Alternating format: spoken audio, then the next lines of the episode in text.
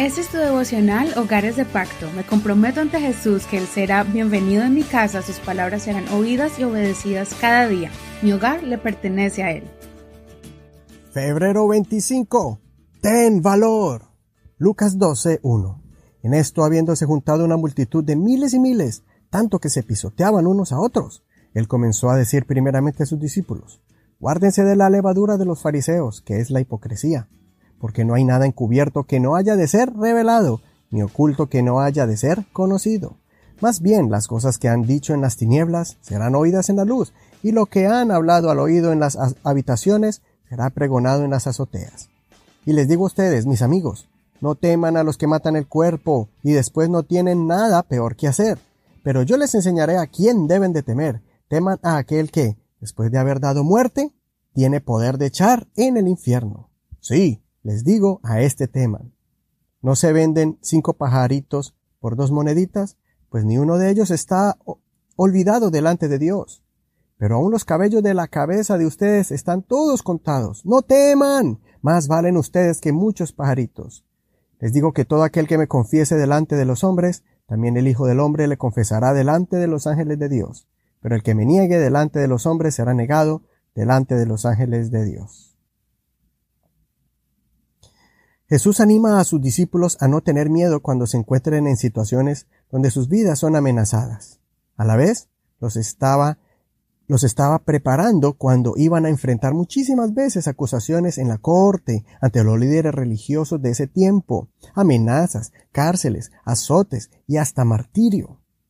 Si leemos el libro de los Hechos, vemos a unos discípulos y apóstoles que se pararon firme en los concilios y en las cortes, hablando con calma, pero con firmeza, tanto que sorprendían a los gobernadores y jueces su forma de transmitir su fe y mensaje de vida y esperanza.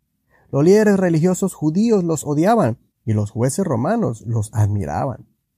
En una ocasión Pedro les dijo, es necesario obedecer a Dios antes que a los hombres y después de haberles azotado, salieron gozosos de haber sufrido por causa de Cristo. Impresionante. En vez de salir tristes, salieron victoriosos, mostrando como un trofeo las marcas de los azotes en sus espaldas. No por ser criminales ni estafadores, sino por llevar el mensaje de salvación al mundo entero. Pablo sufrió mucho y todos los que representaban el Evangelio. ¿Pero por qué? Porque sabían que era un honor y un privilegio llevar unas pocas marcas y así identificarse un poco más con el Señor que sufrió el mayor dolor por nosotros. No nos olvidemos de aquellos que siguieron padeciendo por el Señor. Esos mártires que por los primeros años de la iglesia pagaron el precio supremo con sus vidas, donde fueron quemados vivos o despedazados por fieras, o donde la espada intentó callar sus voces, pero sus últimos suspiros y oraciones en el momento de la muerte se convirtieron en perfume precioso para Dios y al contrario, muchos fueron convertidos al cristianismo porque miraron en esos rostros una paz inexplicable.